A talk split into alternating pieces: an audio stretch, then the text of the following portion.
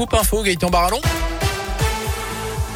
Bonjour Jérôme, bonjour à tous. Bonjour. À la une, un jeudi noir, la quasi-totalité des syndicats d'enseignants appellent à une grève massive ce jeudi pour protester contre le nouveau protocole sanitaire dans les écoles, la gestion de la crise sanitaire et le mouvement s'annonce très suivi les agriers. Oui, on en parlait dès hier. La moitié des écoles va rester fermée. Aujourd'hui, les trois quarts des enseignants sont annoncés en grève en maternelle et en élémentaire. Chiffre annoncé par le SNUIPP, principal syndicat du premier degré. Mobilisation à suivre également dans les collèges et les lycées. Les ATSEM, les AESH, les infirmières scolaires et même les inspecteurs d'académie sont également appelés à débrayer. Même la FCPE, principale fédération de parents d'élèves, soutient le mouvement et appelle les parents à ne pas mettre leurs enfants à l'école aujourd'hui. Des parents qui vont devoir s'organiser, difficile de mettre en place un service minimum d'accueil pour les communes. Contexte sanitaire oblige, il faut limiter le brassage entre les classes. Dans la plupart des cas, seuls les enfants des soignants pourront être accueillis en cas d'école fermée. Et de nombreux rassemblements sont prévus dans la région, notamment chez nous. Rendez-vous à 11h devant la Bourse du Travail à saint direction l'inspection académique. Ce sera dès 9h30 devant la Bourse du Travail à Rouen, puis à 11h30 devant la sous-préfecture.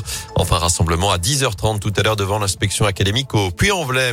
Dans ce contexte, un texte adopté mais modifié. Le Sénat donne son feu vert au projet de loi sur le pass vaccinal avec des ajustements. Le pass ne sera obligatoire que pour les adultes. On resterait sur un pass sanitaire pour les ados de 12 à 17 ans. Le projet de loi doit maintenant être débattu en commission mixte paritaire dès cet après-midi. Sénateurs et députés vont tenter de se mettre d'accord sur un texte commun. Dans l'actu chez nous, le recensement débute dans une semaine. L'enquête de 2021 avait été annulée à cause de la crise sanitaire. Elle aura bien lieu cette année. Elle débute jeudi prochain. Pour rappel, le recensement a pour but de collecter les données qui sont ensuite transmises à l'INSEE afin d'établir des statistiques sur votre commune. Et sachez que vous avez l'obligation d'y répondre. Sinon, vous vous exposez à un PV de 36 euros. Chaque année, c'est environ 8% des habitations de chaque ville qui sont concernées. À saint par exemple, 32 agents recenseurs vont passer dans 8215 logements d'ici fin février avec une particularité cette année encore. Le recensement a lieu en pleine pandémie. Quelques ajustements ont donc été apportés.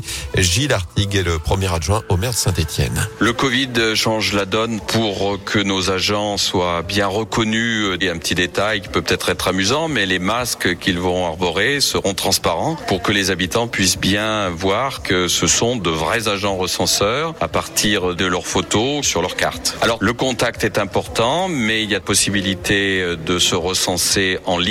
Lors du premier passage, nos agents vont donner des identifiants. Les personnes qui soit sont moins à l'aise avec le papier, soit souhaitent ne pas avoir ce contact lié à la crise sanitaire, pourront remplir tous les formulaires à distance. Et si vous choisissez de le faire en ligne, il faudra faire vite. Entre le 20 et le 24 janvier prochain, le taux de réponse au recensement est de 98% à Saint-Etienne. En foot, un ancien Stéphane Aubry à la Cannes. Max Alain Gradel a offert hier la victoire à la Côte d'Ivoire face à l'Égypte 1-0. De son côté, la Tunisie crie au scandale après sa défaite face au Mali. Wabi Kazri a d'ailleurs loupé un penalty dans le dernier quart d'heure, mais c'est l'arbitre de la rencontre qui fait polémique. Il a d'abord sifflé la fin du match à la 85e minute, puis juste avant la fin du temps réglementaire, pas d'arrêt de jeu malgré neuf changements, un carton rouge. Et face à la colère des Tunisiens, il est rentré au vestiaire sous escorte avant que sa décision soit annulée 20 minutes plus tard. Sauf que les Tunisiens ont refusé de revenir sur le terrain, disputer les minutes manquantes. Ils ont depuis fait appel. Enfin, Novak Djokovic fait bien partie du tirage au sort de l'Open d'Australie. Il vient d'être effectué avec un peu de retard à Melbourne. Le Serbe, s'il est autorisé à jouer, affrontera son compatriote Kekmanovic, mais il reste toujours sous le coup d'une expulsion du gouvernement australien après notamment de fausses déclarations au moment de son entrée sur le territoire.